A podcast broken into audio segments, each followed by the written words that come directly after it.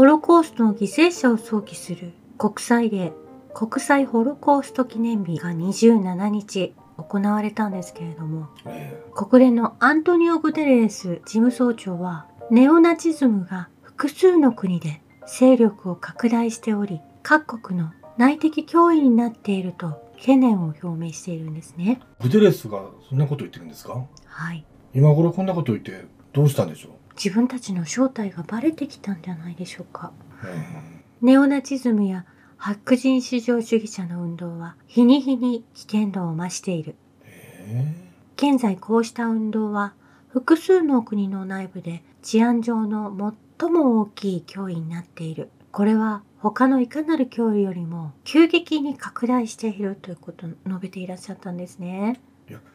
国連がそれ取り締まらないからなってるんですけどね。うん。もうウクライナの問題をまず先に言わないといけない。これ IAEA の代表もそうですけれどもええ、核を取り締まる委員会でもの委員長もそうですけれども、はい。ザポリージャ原発にウクライナ軍が砲撃しているってことを言わないですし、この国連のアントニオ・グテレスさんも、ウクライナにネオナチがいると言えば早い話なんですよね。えずっとロシアはウクライナを占領したいんではなく、えうんネオナチと戦っているんだとおっしゃられているわけですよ。はい。まあ、私たちもウクライナの紛争をずっと見てきて、国連のグテレスがなかなか突っ込んだ話に持っていかないんで、うん。やきもきしてたんですけど、ようやく一部認めるような形での発言なんでしょうね。というより歴史上、ドイツ・ヒトラーが国連を囲って自分たちの都合のいい情報を流すようにえ仕組んできたということを私も初めて知ったんですけれども、ちょっと昨日も触れてるんですけれども、えはい。うすうす国連がということをずっと伝えているんですけれども、まあ、そのような組織だって動いてきたということ、それをご本人がお話しされているんですけれども、あと一歩足りないのは自分自身がナチスであるということをおっしゃられていないんだと思うんですよね。国連がもうナチスということですか？ナチス組織ということですね。ええまあ、ですので、プーチン大統領がこのアントニオ・グテレスさんと、この紛争が始まった頃、はい長いテーブルの前でお話をされている時に、えセルビアとコソボの問題をプーチンさんが取り上げた時に、えはい。返答できなかったんですよね。そうですよね。はい。その問題も、こういった NATO や国連、ナチスたちが侵略をしてきたこと、そのルールにのっとっていくとですね、今のウクライナで起こっていることは、侵略でもなく、ロシア語話者の人たちを救っているという理由で、そのエリアを守らなければいけない。え領土の侵略ではありませんよ。あなたたちがやってきたことは今まで何だったんでしょうかということを突きつけられた時に、グテレス氏は身震いをされたということなんですよえね。そしてこの国連の事務総長は、ヘイトと嘘を抑制するためのインターネット規制を呼びかけ、グテレスは政府、企業、規制当局に対しネット上での憎悪や嘘の拡散を防ぐための制限を設けるよう呼びかけたということなんです。それ自分たちに批判が集まるのが嫌やから言論統制しようとしてるだけのことでしょええ、嘘の情報というのはあなた方の情報ですよとみんなで声を上げなければいけないと思うんですよね。そしてビル・ゲイツは国連のアジェンダ2030の資金として12億7000万ドルを寄付しているんですね。えはい。こちらはグローバルデジタル ID の資金として使われるということなんですけれども、うん。まあ、こういったニュースが事実上流れていないダボス会議で何をお話しされたのかですとか今はいろいろ少しずつ明らかになっていますけれどもえビル・ゲイツはメディアにその投資をすることでメディア自身が忠誠心を買っているからこの内容を伏せられているんですよね。えうんまあ、そうなってくるとメディアがそのナチスヒトラーの兵士たちに思えてくると思うんですけれどもまあ、ナチスの不都合な内容を国民に知らせないように抑制してるわけですからね。うん。まあ、ですので、お金で買われてしまうと、大変な犯罪を、共犯を犯してしまうということなんですよね。えそしてジョージ・ソロスは世界的なファクトチェック帝国に資金を提供。ここ数年ファクトチェッカーや誤報の専門家が世界中で左派の反対意見を封じ込めるという使命を果たすために出現してきているんですけれども、この組織の資金源を分析すると、すべてジョージ・ソロス。そこに行き着くんですね。はい。親分ですよね。ええだからビル・ゲイツもこのジョージ・ソロスのやり方を模倣してるわけですよね。もう皆さんその一つのグループ、ダボスグループがはい。ナチスであって、道理で国連がダボスにどうして参加していらっしゃるのかなというのも、すべてナチス組織の一部である。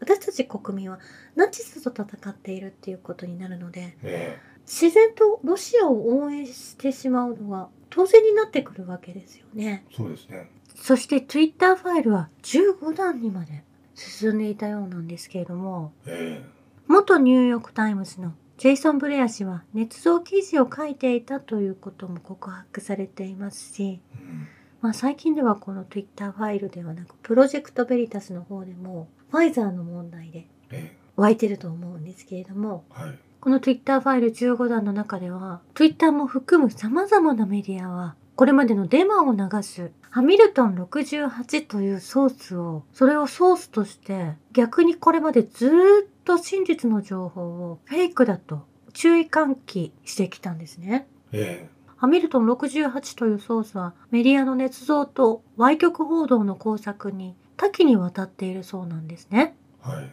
欧州の主要メディアや大学までもがこのソースとして挙げていたハミルトン68が極左やネオナチが運営する情報捏造工作機関であることがこの Twitter ファイルで明らかになったんですね。え首謀者は元 FBI 某長官クリントン・ワッツで ADS 民主主義確保同盟が活動資金を提供者であるということが判明していて、まあ、これらにやはりソロスやゲイツや国連それらが加わってメディアを購入していたというところにつながってくるんですね。えうん。ですからこの嘘情報今日本でも流れているニュースも何もかもがこの極左やネオナチが運営する工作をまあ選ばされているというか、要は、ハミルトン68に基づいたソースで喋ってるってことですよね。えーそして私たちがお話ししている内容がフェイクだとずっと YouTube でもバンされ続けてきたっていうことなんですよね。え昨年の12月10日の記事にありました防衛省が世論工作研究を始めたという報道がなされていたのもえうん。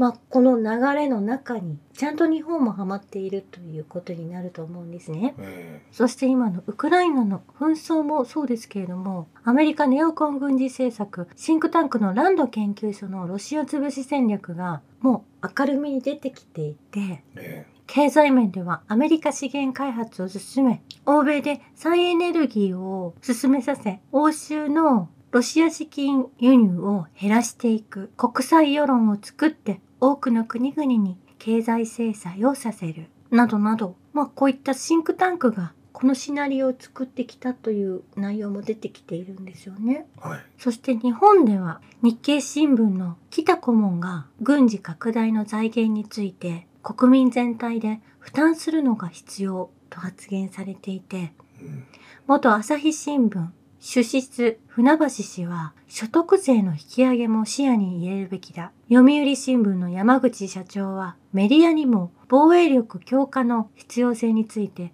国民に理解が広がるようにする責任があると強調して、このような方々がえ。軍事を広げていく、まあ、その資金を税金で賄おう。増税は当然だということをお話しされている、まあ、これでメディアがネオナチだって日本にもネオネオナチがいてええそういった情報拡散を進めているっていうことになるんですね。そしたら私たち、ナチスの新聞を購読して、ナチスのテレビ報道を見てたってことですね、今まで。ええそしてナチスの言う通りワクチンを接種しているということになるんですね。うん。そして27日のアウシュビッツ解放記念日のドイツ連邦議会の様子を伝えてくださっていた方がいるんですけれども、えロシア人によるアウシュビッツの解放については一言も語られず、強制収容所の囚人である同性愛者の記憶を称えたという集まりになっていたようなんですよね。ええ今回ロシアは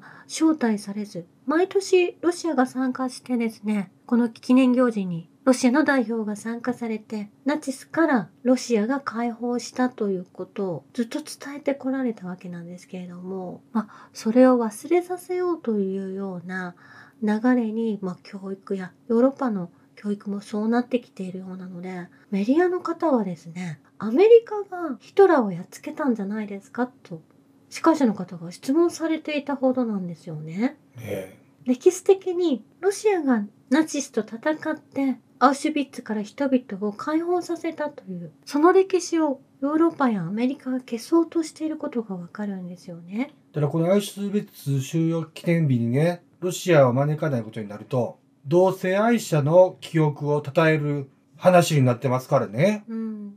この流れからしても LGBT とか、まあ、そういったことが普及されているのがここから派生しているということもわかると思うんですそね。こもナチスですか？はい。まあですが、去年の7月の記事を見直してもですね、ドイツの国民は分かっているんです。お家に横断幕を出されている方がいらっしゃって、ロシアは敵ではない。本当の敵は西側諸国で、その友好国は WHO、EU、連邦政府、州政府、市長と名乗っている人たちです。まあ、国民の方が代わりに謝罪しますと。戦争教のマスコミは第三次世界大戦に巻き込もうとしているが、そんなことはさせないとドイツ人が語っているんです。ねえこれは、あの、込み上げてくるものがありますよ。まあそしてその行事にも参加できなかったラブロフさんはずっと南アフリカ共和国ですとか、アフリカを訪問されていらっしゃるんですね。はい。今は南アフリカ共和国に到達されたということなんですけれども、まあ、会談でお話しされているラブロフさんを見ると、まあ、とてもオープンでフレンドリーなミーティングを行いましたということなんですね。えそしてプーチンさんからもこの南アフリカ共和国のラマホサ大統領が再選されたことへの祝辞が伝えられているということなんですけれどえも、うん。そしてこの訪問を見たドイツの外務省がですね、え変なコメントを残しているんですよ。え何ですか？ラブロフ外相のアフリカ訪問を非難したいがために、彼は動物を見に行っただけでなく、ウクライナ支援国はロシア人の破壊を望んでいると触れ回っているんだと。よう抜け抜けとそういう嘘をつけますね。これに対しアフリカの連合報道官が言い返しているんですよね。えそしてまたびっくりなのが南アフリカを訪問していたラブロフさんの後を追って EU のジョセップ・ボレルまで南アフリカにやってきたわけですよ。えなんで？このロシアとの友好な関係を利用してモスクワに戦争終結説得してほしいとの希望を表明したとあるんですね。ラブロフ氏がお会いになられた南アフリカのナレリー・パンドール外務大臣がジョセップ・ボレル氏の対応に対して、まあそれは世界の問題ではありますねと回答しているんですけれども、その時の顔がラブロフさんとお会いになっている時のパンドールさんとは全く違っていて、険しい顔になってるじゃないですか。アメリカ国務省はヌーランドが1月28日から2月3日までネパール、インド、スリランカ、カタールを訪問するということを明らかにしているんですね。ねヌーランドは昨年3月にインド、スリランカ、バングラデシュを最後に訪問しましたが、この3カ国ともにウクライナに対する立場の相違を示した直後であったんですね。えですので今から向かうネパール、インド、スリランカ、カタールも、まあ、こういったウクライナの問題やアメリカの指導のもと動きたくないという国々に当たるんですけれども、えはい。まあ、このジョセップ・ボレルさんが南アフリカに行かれたのもこれと同じように仲良く友好国を作ったところを潰しに行ってるわけですよね。そうですね。そしてヌーロンドさんは言うことを聞かない国々に訪問するわけですよ。えこのアメリカや西側諸国のやり方がもう古典的なやり方で見苦しい本当にやり方として間違っているなと思うんですよね。え賄賂を配って聞かなかったら暴力を振るっていうね。うん。ヤクザのやり方と一緒ですよね。ええ以上です。ありがとうございました。